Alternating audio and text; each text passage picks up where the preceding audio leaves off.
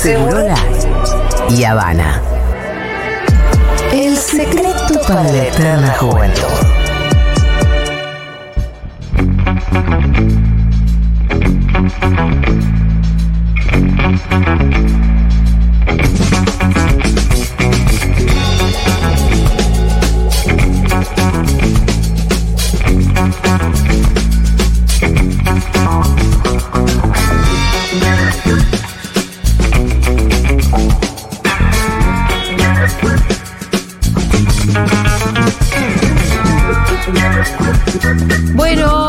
Esos días que uno está mirando todo el tiempo a cuánto está el blue, a cuánto está el blue, a cuánto está el blue, y ahora está en 433. No, no sé de qué te reís, Alfredo, realmente. Claro, porque se está Para no llorar, ahí, realmente, claro. ¿no? Para no llorar. Son esos días que empiezan a llamarme. decir, Sí. ¿Cuánto va a estar el dólar? ¿Qué va a pasar? Y te llaman a vos, Ah, te llaman yo- a vos, ¿Y yo, Cuchu. qué- yo qué voy a saber? Sí. Yo no Si soy el que, yo no soy el que está generando la si corrida. Supiese, si supiese. ¿No es cierto? Así es. Bueno, escúchame, tenemos tenemos un informecito acá, como Ah. siempre, como todos los días. Dale. Muchos audios de la fecha, sobre todo, de distintos referentes, muchos referentes económicos estoy viendo. Y obviamente la noticia del día es un poco eh, la corrida, vamos a decirle corrida, ¿no? Sí, es así. Corrida permanente. La corrida permanente a la que nos tienen a todos sometidos. Así es. Eh, ¿Llegó a estar a 4.40 y ahora está a 4.43? Mm, no sé. Qué sé yo. Cualquier, en cualquier lado. La verdad no hay mucha No diferencia. hay mucha diferencia. Después vamos a hablar Bueno, pero sobre ver- el ver que- tema de la nominalidad. Ok, ok, ok. Que, Ay. que- que- ¿Cuál es la diferencia? El esfuerzo mental que tengo que hacer yo, vos no te das una idea. Y bueno, todos, todos. Bueno, y además Pero es un trato de esfuerzo- hacerlo fácil. No, no, no, Sí, no, no. no, vos. Pero quiero decir, es un esfuerzo emocional, por supuesto, Eso, también, es ¿no? emocional. Es emocional, material, porque, porque una corrida implica que nos alcanza para menos. Sí. Eh, y además también intelectual. Trata de entender qué es lo que pasa, no, es- no es fácil en este país. Pero Dale, vamos a escuchar y después dale. lo tratamos de entender con Alfredo Sayat.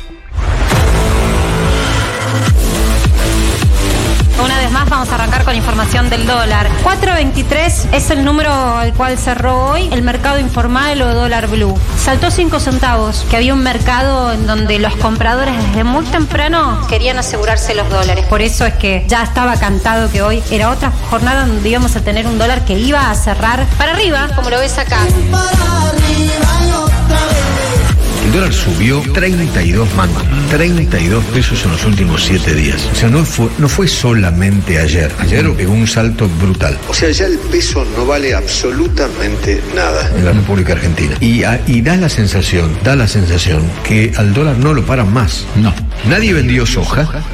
Con este nuevo dólar soja a 300, porque los, eh, los productores dicen, Pero 300. Todavía me falta mucha guita. El, el central no tiene dólares, el Fondo Monetario no larga tampoco los dólares. El kirchnerismo está terminado. ¿Sí? Terminado. Este gobierno está terminado. Fruto de su mala praxis. Esto es insólito. Esto es insólito. Nos quejamos de que nos faltan dólares. De hecho, la economía está colapsando por la falta de dólares. Estamos al borde de una hiperinflación por la falta de dólares. Estamos usando dólares para importar pesos. Esto es una cosa que no resiste ningún análisis. Si nosotros estuviéramos haciéndolo para importar billetes de 20 mil pesos, que serían 100 dólares oficiales, bueno, va ¿qué pasa? Que un gobierno que no tiene dólares, que no está dispuesto a devaluar, que no está dispuesto a subir la tasa de interés, que no puede bajar el déficit fiscal, pueda controlar una situación tan compleja como la tiene la Argentina, que además requiere un respaldo político y en el gobierno hay por lo menos tres posiciones diferentes sobre cómo manejar la situación actual. Entonces, esa situación que estamos viviendo hoy, a vivirla por los próximos meses. El problema con el dólar, eh, de la inestabilidad, la inflación, nos surgió esta semana. Venimos de un gobierno entero que no, que no la pega, que no da con el rumbo, que no tiene un plan, que no nos dice a dónde vamos. Candidatos de la oposición abiertamente están diciendo que van a hacer una devaluación. Entonces, lo de esta semana es un episodio más, ni más ni menos que, los, que el resto. Ya teníamos 100%, 100 de inflación la semana pasada. Dramático, dramático para la gente. Les come el bolsillo, no, no se llega a fin de mes. El alquiler no se sabe cómo se va a pagar. Toda una angustia enorme en la que los argentinos estamos sumidos que no, que no empezó esta semana. Con lo cual, ver la anécdota de esta semana es una más. Los tres principales candidatos de la oposición, Larreta, Burro y Milei, que una de otra manera, están propiciando una devaluación. Una devaluación que ellos imaginan que en los meses, primeros meses del año que viene, estaríamos con una inflación duplicada y con una pobreza del 60%. ¿Qué creen que hay que hacer con el acuerdo con el FMI? Bueno, a ver, si el FMI está sosteniendo un plan que se cumple bastante poco, nosotros esperamos que a nosotros, que vamos a tener un plan serio, sostenido, claro y profundo, que va a generar confianza, eh, nos sostenga más, nos sostenga más. Este sería pedirle más desembolsos que nos sostenga más. Porque las reservas están en cero, necesitamos tener un colchón, si no tenemos que ir a pedírselo a una empresa de colchones, no es la solución. Todo el mundo salta atrás de esto. No es solamente el dólar. Está poniendo en juego la gobernabilidad, que tampoco digamos que hace mucho el gobierno para mantenerla. Pero estamos hablando de la derecha, estamos hablando de los Milley, de las Bullrich. Ellos sí ya empezaron a dinamitar. Lo que está pasando se llama, Esto es se llama corrida. corrida bancaria. Esto es una corrida bancaria. Cambiaria. ¿Llamarías un plebiscito para dolarizar sí o no, por ejemplo? Exactamente. Pero digo consulta popular porque no es vinculante, porque el, el Congreso no solo que me bloquea la reforma, sino que me bloquea que le consulte a la gente de manera vinculante. Entonces voy con la consulta popular. Entonces, si la, digamos, o sea, la gente apoya la, la reforma, lo cual es entendible. ¿Por qué? Porque por algo, digamos, me votaron. Si no, no tendría mucho sentido. O sea, vas a un plebiscito para votar la reforma laboral, por ejemplo. Eh, La reforma laboral va a ser más fácil. Ah, ok. Para la, la reforma monetaria. Para, para dolarización. Exacto, porque es de donde los políticos roban de manera directa y no lo Vas a un plebiscito.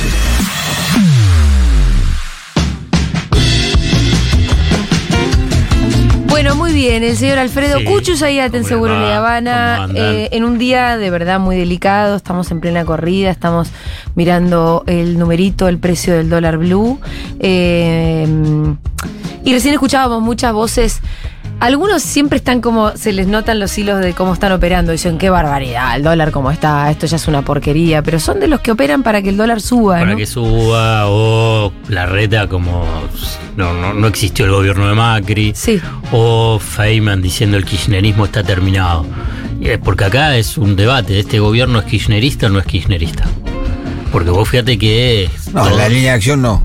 Bueno, entonces, pero todos te dicen el fracaso. Lo que pasa es que contiene la vicepresidenta Cristina, entonces como Claro, que es pero- difícil. Pero ya la Sí, eh, vicepresidenta se, se abrió. Se abrió hace un rato, la verdad. hace Es largo. difícil. eh, Pero no importa, yo lo- igual lo dice porque es parte de su gran disputa con Cristina Fernández de Kirchner, su obsesión, digamos, la, la Sí. obsesión. Es verdad que no puntualizan en Alberto Fernández y su No. círculo, tampoco tanto en Massa, que.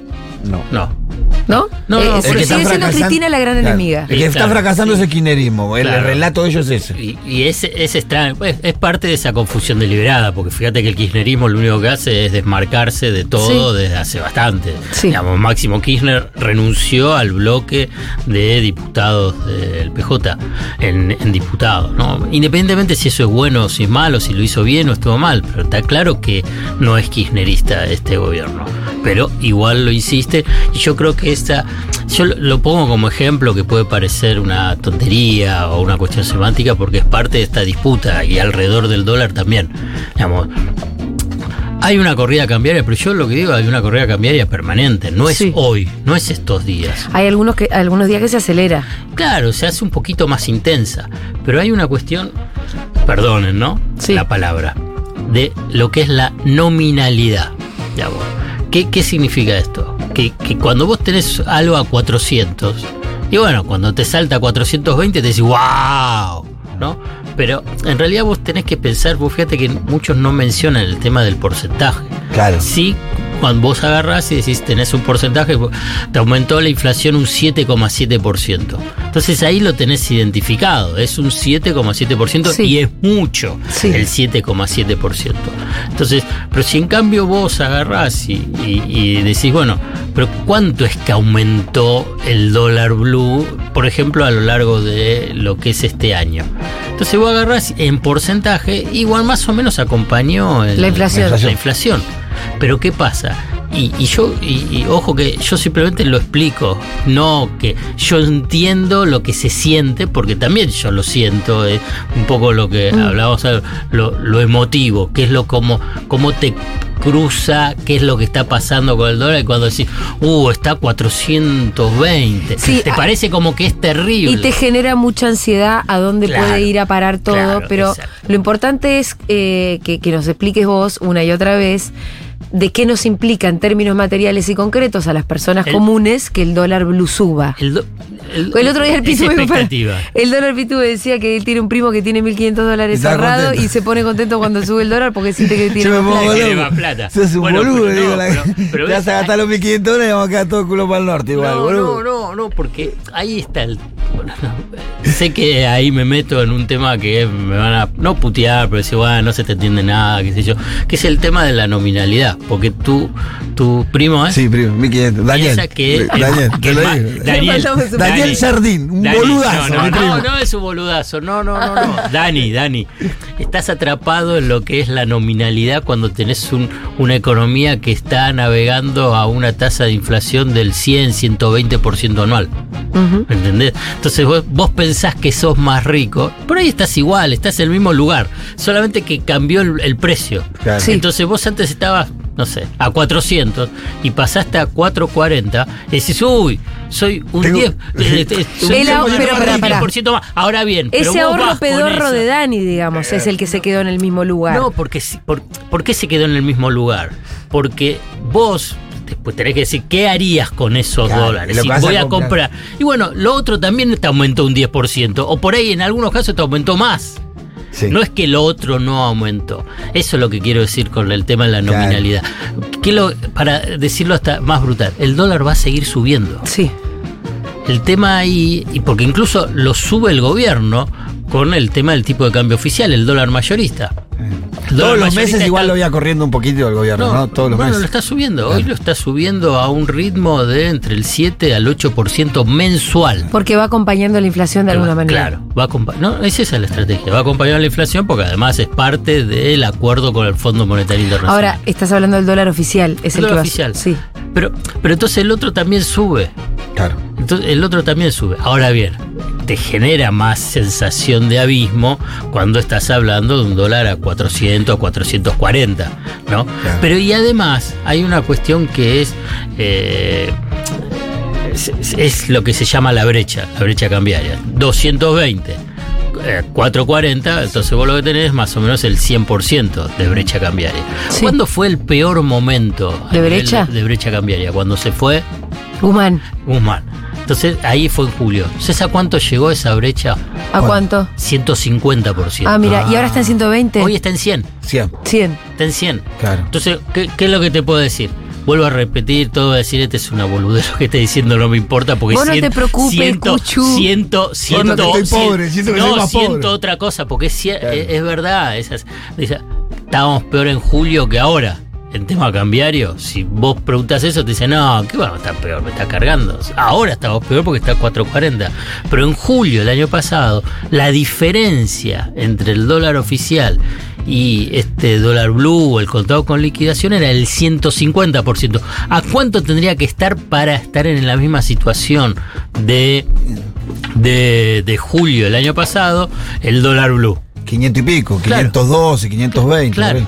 Entonces vos decís, ahí es donde vos estabas en una situación eh, dramática. Hoy, hoy la situación es complicadísima, complicadísima, pero tenés esa eh, esta brecha. Y sí, tenés esa esta sensación- nominalidad. Y esa sensación que te, genera- generan los medios, que están todos los canales con el cartelito También, rojo y el precio también, del dólar ahí, pero- que también estás todo el tiempo. Uh, uh. Está bien, es es así lo que decís tú, pero el tema de la nominalidad te afecta, te cruza. Es más te- emocional que te- racional te en cuanto al susto que te da. Y, y- y es, y está bien, porque es así, porque si va a estar a 4.40. Si yo voy a agarrar y te voy a decir, ¿sabes qué? Pienso que si sigue todo bien, si sigue todo bien así, y incluso ¿Todo bien como ahora? Decís, no, no, más o menos así. O sea que no se agudiza, se Claro. agudiza la situación. Y bueno, el dólar puede estar a fin de año, el este dólar blue a fin de año puede estar a 700. ¿Vos qué me dirías? Y es un Wow. desastre. Es un des-. Y pero si va a acompañar la inflación. Claro. El desastre es la inflación Claro. que Sí. está teniendo, sumado a que el desastre es el que no tiene dólares. Que no pues vos fíjate cómo se da este, eh, lo que es esta, vamos a, a decir, este episodio, este golpe en este ciclo largo de corrida permanente. Primero viene Massa de Estados Unidos y teóricamente que viene y dice, no, ya tengo el, el guiño del Fondo Monetario Internacional, vamos a cambiar el acuerdo. Cosa que puede ser leída y decir, bueno, te, te afloja la soga, porque lo otro era que no iba a haber desembolso. Incluso se negocia con el fondo la posibilidad de cambiar el cronograma de pagos con el fondo. O sea que no es que vas a tener más presión sobre el mercado de cambio. Y por último, que dice, bueno, por ahí el fondo estamos negociando que te adelante desembolso, o sea que tengas más dólares de acá hasta fin de año. O sea, no es que le vas a dar dólares eh, más de lo que te iba a mandar, no solamente vas a quedar empatado, puede ser que te den más dólares. Bien. Bueno, Eso sería un poco un alivio. no, pero fíjate, volvió y no pasó nada a nivel de ese alivio. No hubo alivio. No hubo alivio. Entonces ahí incorporemos otro, porque son diferentes Sí, piezas, ¿no? sí. La de el afer Antonio Araca. Ay, Dios mío. Un cargo menor, no el de presidente, como diría El de Aracre. Hé- Héctor Manieto, digamos, Sí. no estamos hablando de presidente, sino claro, jefe de asesores. Sí, que ayer un poco tratábamos de entenderlo y parece casi un cargo medio inventado para poner a... O sea, no es que tiene una tarea concreta, no tiene ciertos quilombos concretos que tiene que solucionar, más bien tiene que inventarse cosas. Por eso, bueno. ¿Y qué es lo que se inventó? Le llevó a Alberto Fernández y le dijo, eh, mira, estas son ideas económicas para tratar de enfrentar eh, los problemas cambiarios y los problemas vinculados con, con precios. ¿Qué es lo que hizo Alberto Fernández? ¿O qué es lo que debería haber hecho Alberto Fernández? Bueno, eh, vamos a hablar con el ministro de Economía. claro. Si es que hay algo de interesante en todo esto que vos me planteaste. Pero él agarra y- Él, con muchísimo secreto vamos a hablar con el ministro de Economía. Él, él agarró y dijo, no, vos lleváselo al ministro de Economía. Ya ahí, y bueno, y a la vez Aracre habló con, con periodistas. Obviamente no off the record, que desmiente. Y que eh, con empresarios. Que cuál era una de las propuestas. Ahí hay dos versiones, una era del desdoblamiento cambiario, no voy a explicarlo, pero ahí Sí. implica simplemente ajustar más el tipo de cambio. Dentro de ese ajuste del tipo de cambio oficial, oficial, uno dice, bueno, hacer, acelerar la tasa de devaluación. Bueno, entonces eso también te precipita la, la- este episodio de corrida. Porque entonces si vos sos ojero, somos ojeros, no todos, no todos nosotros Ojalá, somos ojeros. no. Por eso, pero somos. Sí, Oh, ahora, pensalo, dale. pensalo. Soñemos, dale. Asumite como un sojero, Soñemos. Pitu. Sí, dale. Yo sojero. Bueno, arreglaste la semana pasada con más, arreglamos con más a la semana pasada, bueno, está bien, vamos a vender a 300. Eso fue la semana pasada. En esta semana, Ya no vendo nada. vengo, ¿sabés qué? Parece que No. dicen que van a devaluar. Che, parece que Massa se lo, Se va. lo bajan. Pare- ¿Qué es lo que haces con eso? No liquidamos nada. No vendo nada. ¿Qué voy a vender? Tampoco. Ni bien. 10 gramos, nada. ¿Sabes qué? Nada, de nada. Eh, hoy a la mañana, como estaba en un taxi, estuve escuchando un poco radio con vos, el pase entre Reinaldo, eh, Sietecase y Tenenbaum. Y Reinaldo decía algo que a mí me dio como un poco de alivio de escuchar que en otra radio también alguien podía señalar que a él no dejaba de sorprenderle la absoluta falta de empatía, de, de sentirse parte de un país, de estos sectores que dicen, ah, no, no voy a liquidar nada. Pero está todo por irse a la mierda. Está todo, pero la inflación, esto, lo otro, lo otro. Y son Sí. sectores que no piensan un segundo en la patria. Vos ya estás resignado a eso. Me decís, bueno, no tienen por qué, no son ellos los responsables. Pero en algún momento me parece que sí hay que señalar que existen responsabilidades compartidas. Eh, bueno, pero ya sabes lo que pienso. y lo que digo. No, no, porque yo, yo, yo- no, ahí, porque ahí te, te incorporo, porque está vinculado la tercera eh, eh, ficha que Igual para mí hay- es clave. sí. eh, que es clave. ¿Cuál? Y en la política. Sí, la claramente. La conducción del liderazgo político.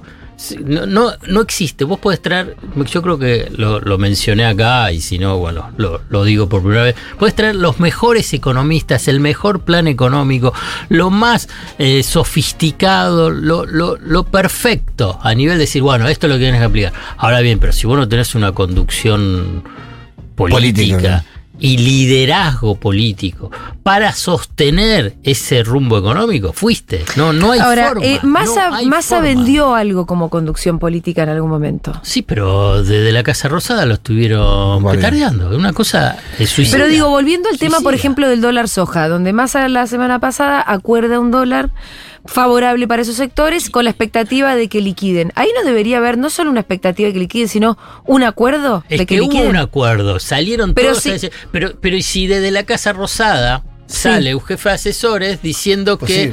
que, eh, y que por suerte lo, lo- lo desarticularon en el mismo día. Bueno, ¿no? los articularon el mismo día, pero la corrida la seguís teniendo. Bueno, Entonces, y pero uno dice hasta qué. y, y pero porque vos ya mostraste un, un- un- una de agudizaste la percepción y el convencimiento de que no tenés una conducción política y un liderazgo fuerte. Es así, entonces empezás a juntar toda la ficha. Bueno, hoy después, hablaba de prepará, después está la oposición, que será Claro. otra ficha, ¿no? Pero sí, decimos. No, porque hoy, hoy lo que escuchaba también en la radio como Julia, eh, lo que se hablaba era de que el gobierno necesitaba como una señal política para parar la corrida, que tenía Pero que ver más con una cuestión política. Y yo pensaba de que abroquelar el frente de todo necesita el gobierno para unificar y tener más gobernabilidad. y menos torpeza, porque la Ah, verdad bueno. que el- la verdad que la- el último episodio, Aracre, Sí, Alberto, sí. torpeza pura. Porque te voy a decir algo, Aracre no sabe nada de política. Bueno, ahí está. ¿Qué hace ahí O sea, entonces? ¿Qué hace ahí bueno, entonces? nada, están jugando, están jugando algo, con Pero mucha no podés en un gobierno que no pega una, que no tiene. que- si vos tenés un gobierno que va en piloto automático, viento a favor, sol, todo así, vení, sumá cualquiera, aprendé cómo se maneja el Estado, aprendé política. En un gobierno que se dio tiros en los pies todos los meses, vos traes un tipo para que, para que Bueno, aprenda. Hace una No, hora, si ven, me parece que en, en la cuenta de Alberto, la cuenta de, de- de- Cerruti. O no sé qué, están, sacaron una foto los Sí, dos. claro, Alberto y Massa. señal política, Alberto claro. Massa. Sí, sí, sí. Digamos, entonces ahí es donde vos agarrás y dices, bueno, hubo una lectura que acá lo que falta es esa, eh, esa orientación política, sí. Alberto sigue con Massa, eh, Massa sigue con Alberto. Lo de Malena fue durísimo, Malena Garbarini. No lo vi eso, No ¿qué? vi esa La- la- parte, no, boludo. la frase, sí. la bueno, a ver, porque la voy a recordar. Es, eh, Massa no se va y si se va es cuando termina un gobierno, algo así. Sí, eh. Eh, sí. Buscala Bueno. y la... Sí, sí, la leí ayer ahora. Entonces, lo que, lo que está diciendo... Lo que está diciendo es que, eh, que Massa no se va y si se llega a ir, ch- chau el gobierno. digamos. Massa se queda hasta el final porque el final es cuando se vaya Massa. Claro, esa es- sí, ah, bueno. Ah, bueno. Es retuiteado por Malena Galmarini, lo pone Alejandro Sí, que es un, Kowalczuk. eco- un economista. Bueno, te das cuenta que es, eh, es, es durísimo. Es, es que- Es durísimo que, y que ella lo haya retuiteado, es un montón. Entonces, es durísimo. Entonces, pero te das cuenta que en todas las crisis económicas argentinas, vos tenés dos componentes básicos. Primero, fragilidad Sí. económica, fundamentalmente financiera y cambiaria. Y porque fue un rumor que pero, estabilizó todo. Financiera y cambiaria, que asociada con una debilidad en la conducción política Claro. y desorientación. Ahora bien, porque si vos tenés una fortaleza en la conducción y liderazgo político, podés contener contener esa fragilidad para que no se profundice. Y te pongo, si querés, un ejemplo que para mí es muy claro, pese a que toda la derecha y sectores, incluso el peronismo y cierta heterodoxia, no, no lo evalúa de esta manera, incluso lo minimiza. Que fueron los últimos dos años de Cristina Fernández de Kirchner. Digamos, pasa que nos olvidamos, pero permanentemente te- Corridas todo el tiempo. corrida y te adelantaban que esto est- que estallaba el gobierno y que estaba en crisis económica y que incluso decían que no llegaba a terminar.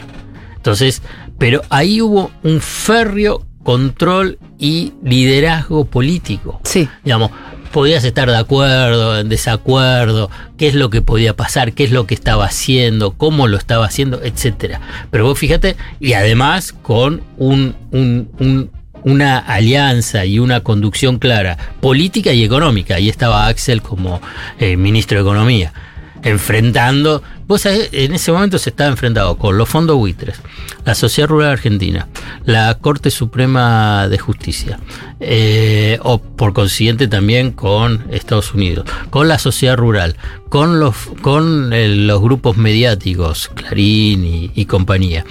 Eh, con todos. ¿Viste? ¿Cuál era uno de los puntos? Y se pelea con todos. Sí. ¿no? ¿Te acordás que se decía? Se pelea con todos. Pero era la forma, primero, de abroquelar el gobierno y a la vez contener la, la cuestión cambiaria y, eh, y que no haya un desborde. Bueno, cuando vos después tuviste, voy a poner otro ejemplo, en, tanto de De la Rúa como de Alfonsín. Fragilidades económicas, fiscales, cambiarias, y no tuviste conducción, Alfonsín entrega a su ministro de Economía, voy a hacer un poquito de historia, que es Surruil, ha pedido de su ¿Surruil? candidato, Juan Vital Surruil, ha pedido de su de su candidato que era Angelos. Angelos, Angelos. Angelos. Sí. Bueno, claramente cuando vos entregás a tu ministro de Economía por una presión, es que vos estás mostrando debilidad. Sí. De la Rúa lo vuelve a traer a caballo. De la Rúa lo vuelve a traer a caballo cuando. ¿Qué, qué iba a estar ¿Es haciendo? es que lo echó a Cavallo? López Murphy cuando trajo Caballo? ¿O era no, antes? no, ahí ya. Ahí estaba medio pegadito, Bueno, sí. ahí vos lo trae, vos lo trae a caballo para traer- venir más a la historia, más a la padre- historia reciente El para padre, de la, el padre de la criatura, te decía. No, bueno, momento, pero, ¿no? trae- pero lo que te muestra es si yo. Si trae a caballo, ¿qué significa? Ahí, sea, yo- fracasaste. no, y que estoy frágil, que estoy débil, que no tengo Sí, conducción. claro, pero además no traes al ministro de Economía del menemismo, al cual se supone vos le terminaste Ahí está, ganando. ahí está, ahí está. Eh, Bueno, bueno, y entonces ¿qué pasó? Bueno, se desbarrancó. ¿No? Esos son, si querés dos ejemplos, tres ejemplos te puse. Bueno, hoy, hoy, digamos, por eso hay una responsabilidad.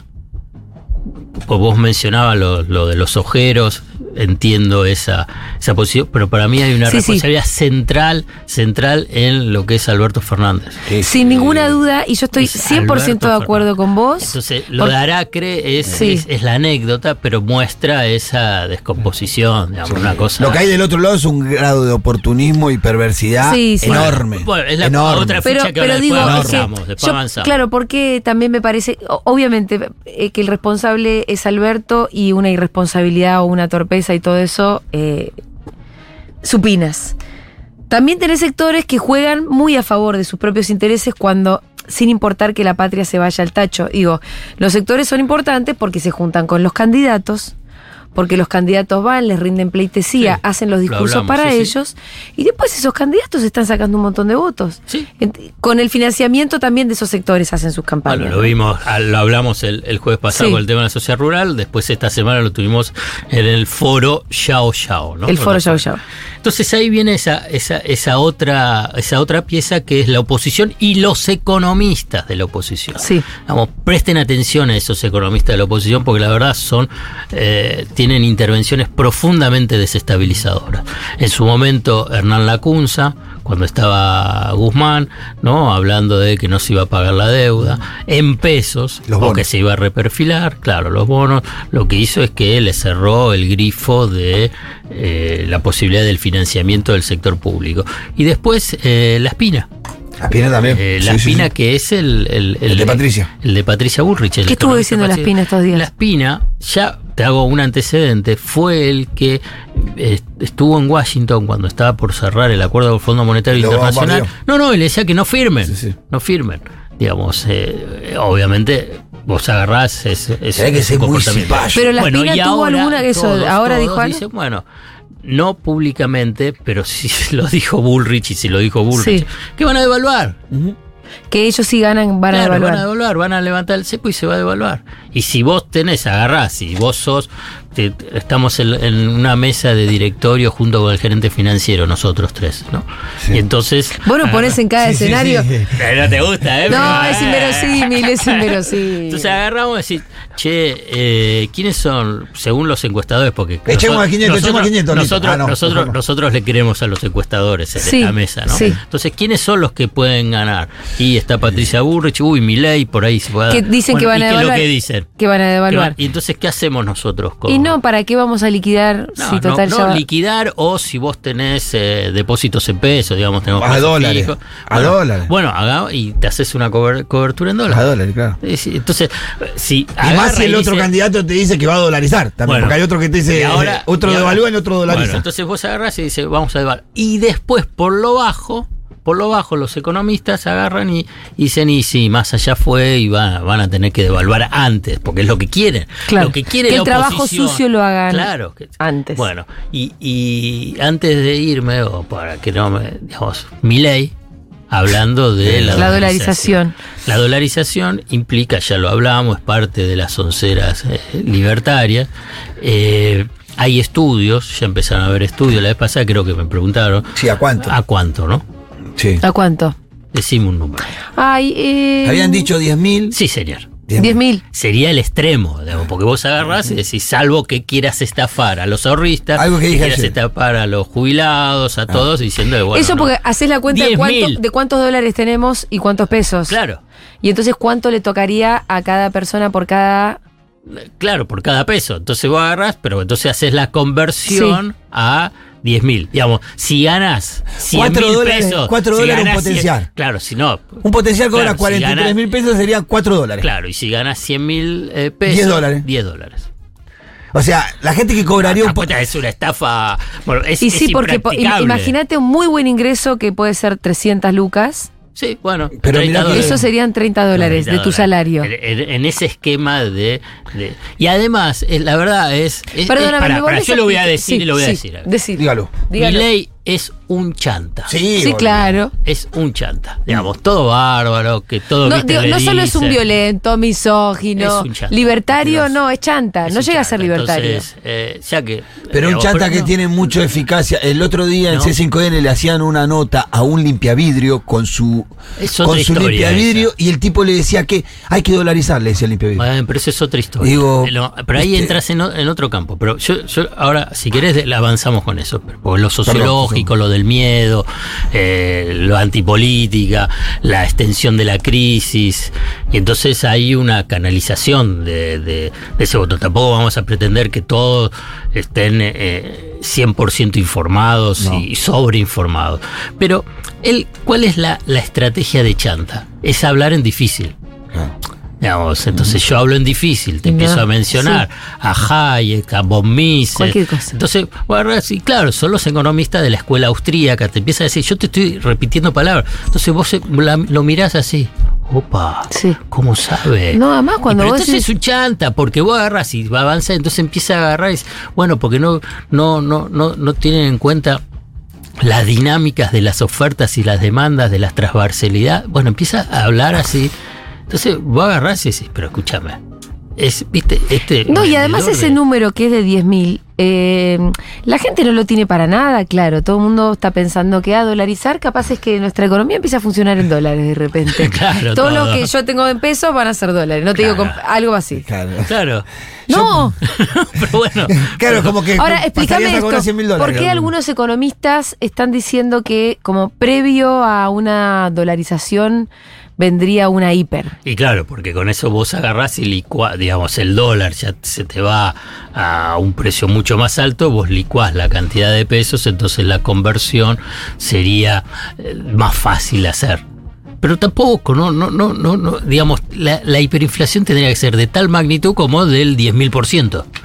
Y entonces no, no existe país. Entonces vos agarrás y decís, a ver qué es lo que vas a empezar a ganar 5 pesos y mata, qué es lo que vas mata, a te comprar. mata, te no vas a poder comprar nada. Entonces, eh, Vuela por vuela por los aires este país con eso, además, eh, tiene que cambiar la constitución, También. teóricamente. Bueno, sí, sí. Tiene que cambiar la constitución, porque cuando él dice que no tiene que haber un banco central, en la constitución dice que Sí. tiene que haber un banco federal, que un banco que emita la, la- la moneda nacional. Ahora, y, y con esto sí tendríamos que ir cerrando porque estamos sin tiempo. Eh, también hay algo que. La famosa teoría del shock, ¿no? Yo siento que Sí. es tal la angustia. Están buscando. Están buscando además y generando mucha angustia con todas estas cosas que nos están pasando y se genera angustia también por la inoperancia del gobierno y de su poder ejecutivo, bien concretamente, eh, que cualquier proyecto, por más extravagante y estúpido Sí. que sea, bueno, empieza a calar en la sociedad. Sí, es así. Ra- La verdad que antes que una inflación de 7,7 mensual, no sé, propónganme cosas, cualquier cosa. Yo entiendo que la gente esté pensando Sí, eso. y sí, porque es así. Cuando estás en una situación de crisis económica eh, y además alentada la antipolítica y además que la política tampoco muestra un nivel eh, digamos, eh, importante. Seriedad. Ah, sí, no sé, seriedad, quería decir una palabra, pero no decir. Bueno, un seriedad. nivel importante, digamos, entonces agarrás y decís, bueno, está bien, ahí te le, te da espacio para todo, para que pueda entrar un chanta, que es mi ley. Eh, voy a citar a mi amigo, nuestro amigo en común, Daniel Toñetti, que ayer decía, Alberto Fernández no es que está tocando el violín en la cubierta, ¿lo escuchaste? Dice, no está tocando el violín en la cubierta del Titanic, ya está contando chistes en el bote inflable que está abajo del Titanic. Es que es malo también. Es malo Toñetti. Yo lo sí, quiero. pero es una buena imagen la que muy descriptiva. Alfredo Zayat pasó por Seguro La Habana hasta el jueves que viene, si es que no se derrumba todo antes. No, no, va a estar.